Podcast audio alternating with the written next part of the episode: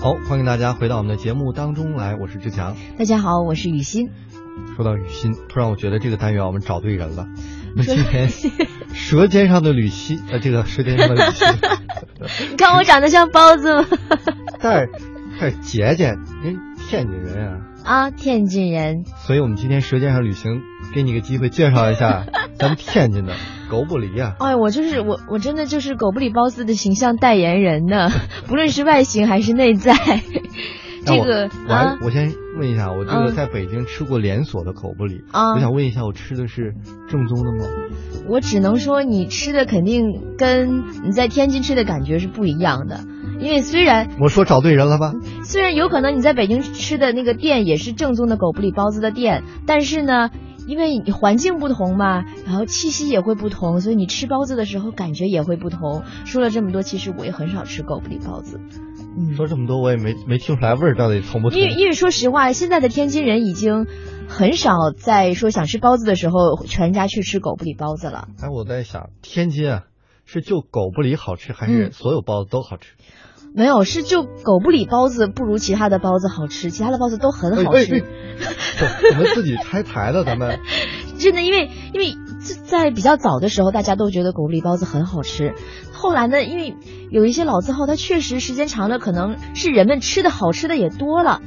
哎，我这个圆的怎么样？就吃的好吃的也多了，所以就不觉得原来那些吃的有那么好吃了，圆回来了吗？圆回来了呀。所以狗不理包子还是很好吃的，你看我就知道了，就是看起来好看，然后吃起来又好吃给。大家爆料啊，嗯作为天津人的雨欣，嗯，今天中午的饭就是一包子，对， 这非常的切题。我圆一 下吧，甭管好不好吃，我觉得一提到狗不理，嗯，天津的名片，对，你就说它再不好吃或者怎么样，那是你你们天津人觉得，嗯。外地人去必须要吃，这对，而就且跟外地人来北，京必须要吃全聚德的烤鸭是一样的。嗯，那全聚德烤鸭确实很好吃啊，你问一北京人，他可能不一样，或者像我这种常年累月吃烤鸭的人，嗯，我觉得都差不多味道。是吗？你不是应该常年累月吃锅包肉吗？这不来北京了吗？我原来故事就是我特别爱吃北京烤鸭，我刚来北京就一个人疯狂吃北京烤鸭，嗯然后待久了呢，别的朋友来看我，嗯，然后怎么办呀？来北京了就吃烤鸭吧。嗯然后，我记录是大概半年吃了十几顿的烤鸭，平均一周吃一点五顿。哎，你真的好奇怪，你喜欢吃一个什么东西就要把胃吃坏 为止，我现在已经不行了。有一天我吃，我们两个人吃了一整只全聚德的烤鸭之后，嗯，晚上我哭着给家里打电话说，我再也不吃烤鸭了，是太腻了。你真的好有志气啊，哭着给家里打电话，然后转天又开始吃了。对 对对，哎，你真的好奇怪，你这个胃也是绝了。那其实今天说到狗不理包子，你像我吧，我对于狗不理包子的历史啊，好多故事都没有那么的了解。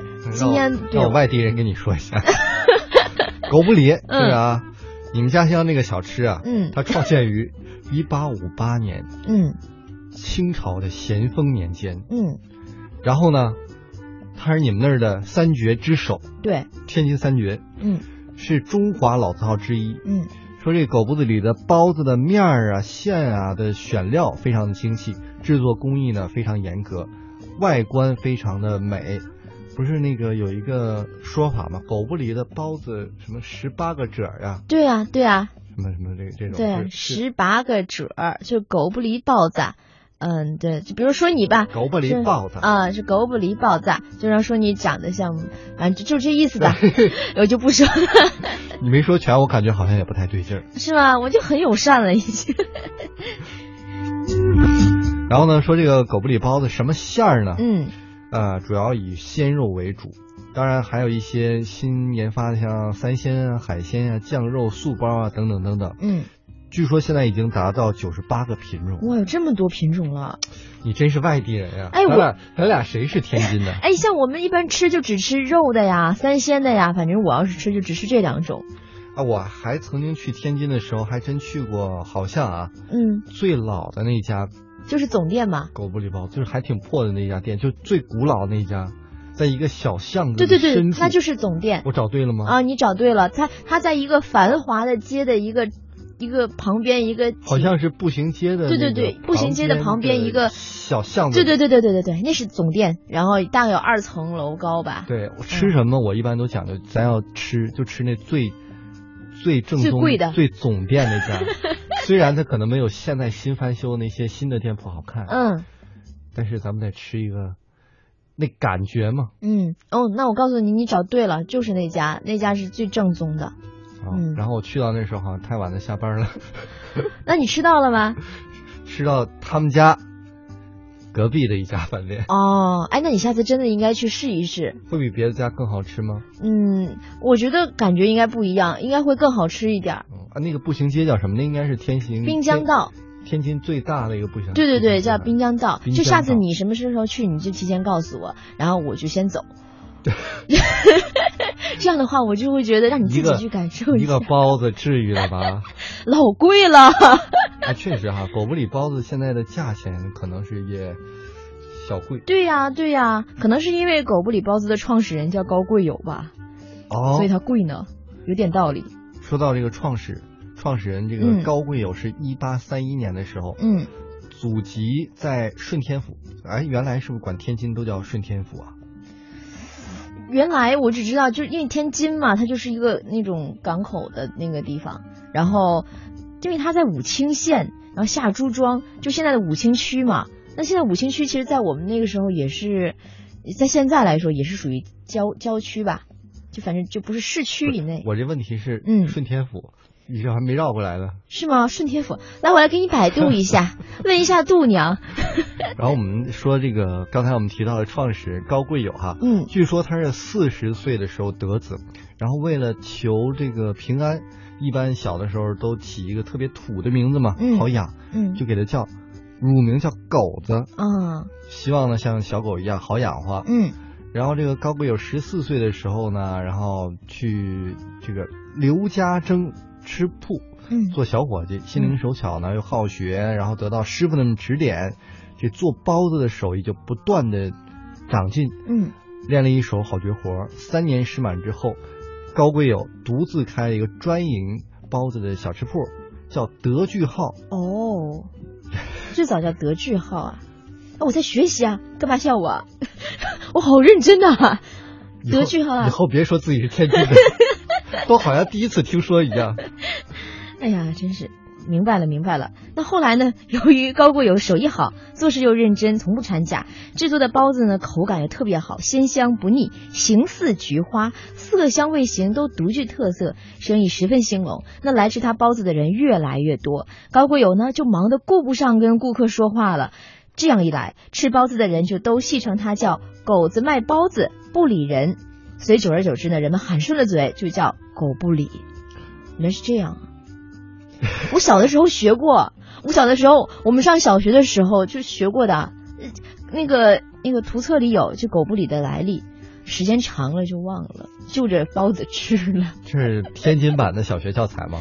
不是小学教材，就是是出于我对天津文化的一个天津曲艺的热对爱，对热爱热在爱，学相声中间看了这么一个历史资料，对对对对，这都是我们必修的功课啊。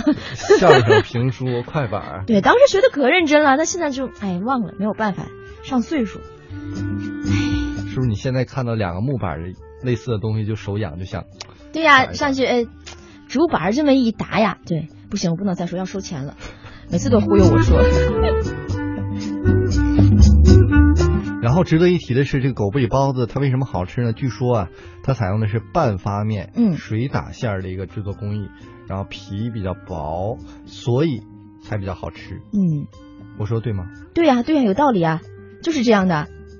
我觉得哎我突然多余问你，我我连饺子包的都特别难看， 包子就更别提了。但我觉得正常包包子是需要这些步骤的。嗯你说的倒都没落下什么。对，嗯既然我们提到了天津，也别来了。嗯你不了解狗不理包 子，你再给我们推荐点天津其他好吃的，比如说我听说啊，啊在在我们天津嗯那个煎饼果子嗯，特别好吃煎，饼果子老贵了。你怎么什么都贵呢？ 哎，我真的，我回趟家，我发现真的煎饼果子可贵了。以前在我们家门口煎饼果子卖的可便宜了，就三四块钱一套。就算你放俩鸡蛋，然后然后呃，有一个量词，你们都叫套啊？套还对有啊，套餐吗？还是就一煎饼果子？就是我们煎饼果子就论套，比如说来套煎饼果子，但其实就是我们现在所说，就一个果子，这不没有其他的东西吧？就一套就是还给你配个奶茶是吧？呃没有没有有就是一个啊，你们那叫一套。就一套，嗯。各位注意这个量词啊，嗯是不是行家到天津咱就得论 套对，来套煎饼果子。然后我们那儿特别有名的煎饼果子有这么几家，啊？嗯、赵师傅、赵师傅嗯、二嫂子，二嫂子，对，就是就这两家是比较有名的。